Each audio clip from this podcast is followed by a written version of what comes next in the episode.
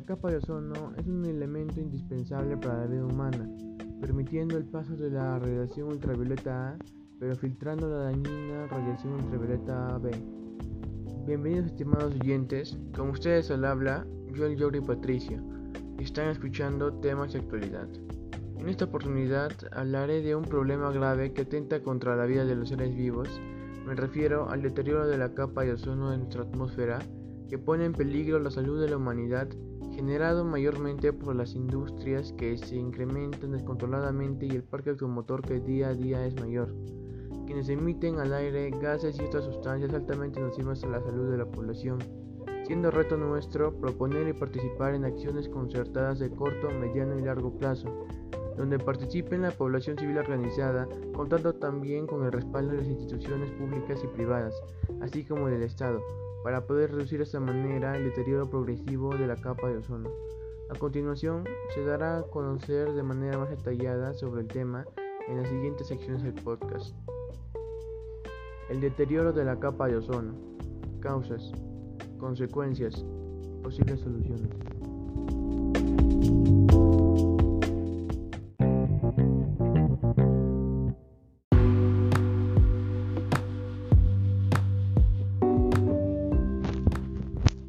Deterioro de la capa de ozono. Conocemos que el deterioro de la capa de ozono representa un importante riesgo medioambiental para la salud. Además de los agujeros que se van generando en la capa de ozono, existe el peligro potencial por la presencia de los rayos ultravioleta que llegan hasta las personas generando enfermedades a la piel, entre ellos el cáncer a la piel especialmente a las personas de piel blanca. Este problema reviste a tal gravedad en la actualidad que con el paso de los años se han ido incrementando tanto los agujeros en la capa de ozono como el número de personas afectadas con enfermedades a la piel, entre ellos el cáncer. Por otro lado, resulta altamente preocupante las desglaciaciones en nuestros nevados o glaciares, debido a que muchos glaciares han desaparecido y este proceso continúa a través del tiempo, poniendo en peligro la dotación de agua a las poblaciones humanas. Hace décadas que la situación de la capa de ozono es alarmante. Los efectos de su, destrucción pueden ser devastadores tanto para la humanidad en general como para el resto de formas de vida en el planeta. Pero para saber cómo hemos llegado hasta aquí, hay que conocer a los culpables de la destrucción de la capa de ozono.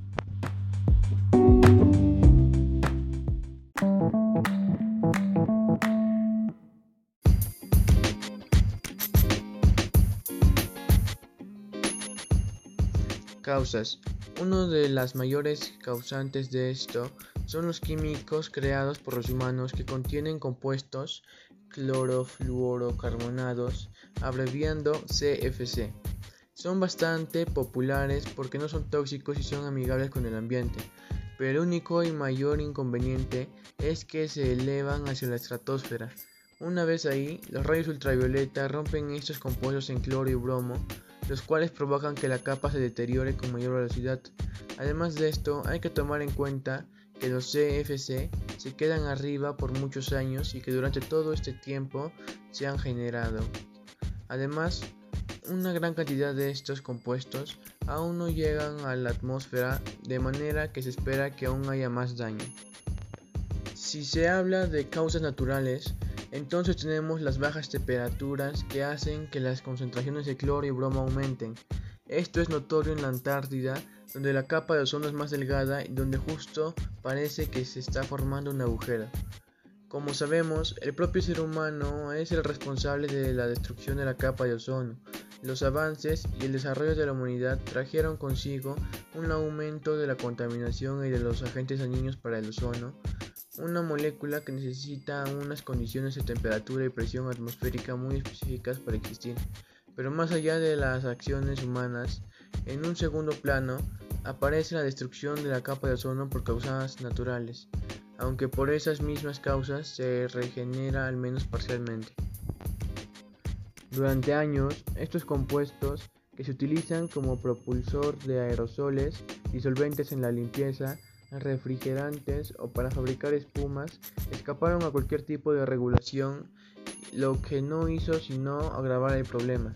Actualmente están muy regulados, más allá de los CFC, hay que hablar de otros productos como los balones de los extintores o el bromuro de metilio de los pesticidas agrícolas, que también han contribuido a la destrucción de la capa de ozono.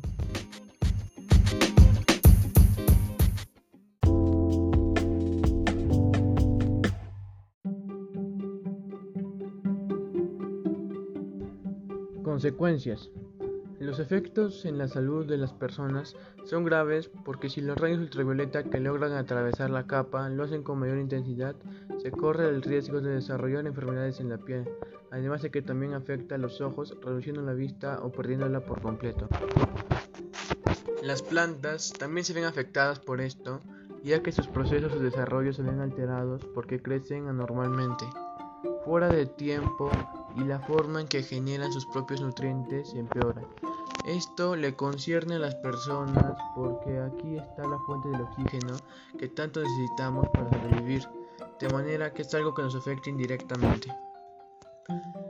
En los ecosistemas marinos, la llegada de más rayos ultravioleta afectan al plancton, la cual tiene el rol importante en el ciclo del carbono en el mar y además es un agente fundamental en la cadena alimenticia de la vida marina. Con un deterioro mayor de la capa habría menos de estos organismos porque no se desarrollarían adecuadamente. Los gases del efecto invernadero aumentarían ya que el ozono en la estratosfera disminuiría y en la atmósfera baja habría más, donde sería un contaminante más y un potenciador del calentamiento de la Tierra y el cambio climático, generando así un ciclo de daño para la capa.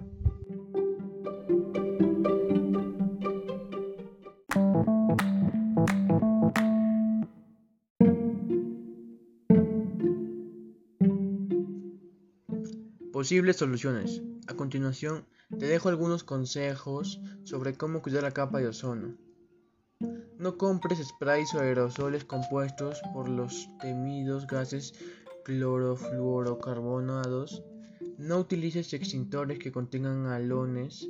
Se trata de una sustancia muy perjudicial para la capa de ozono. Compra material aislante sin CFC. El corcho aglomerado oscuro puede cumplir la misma función y no afecta a la capa de ozono.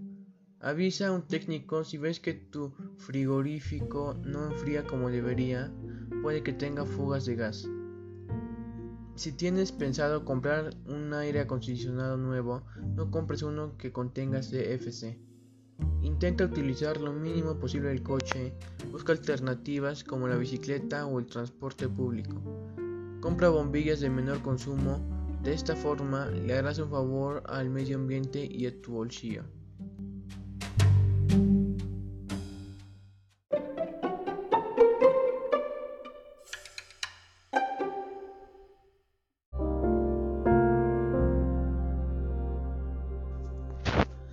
Ya llegamos al final de la sintonía. Espero que haya sido del agrado de ustedes, estimados oyentes. Antes de despedirme, quiero llamar a todos a la reflexión. Es importante tomar en serio este asunto y pensar en los problemas que afrontará la humanidad en el futuro si no se piensa en soluciones para reducir el deterioro evidente en la actualidad. En esta era de cambios tecnológicos tal vez sea fácil ver que los humanos han contribuido a complicar este problema, pero de igual forma se tiene la capacidad para reducir su efecto o solucionarlo por completo. Sin nada más que decir, me despido hasta otra oportunidad deseándoles buena salud y éxitos en todo lo que ustedes comprendan o hagan.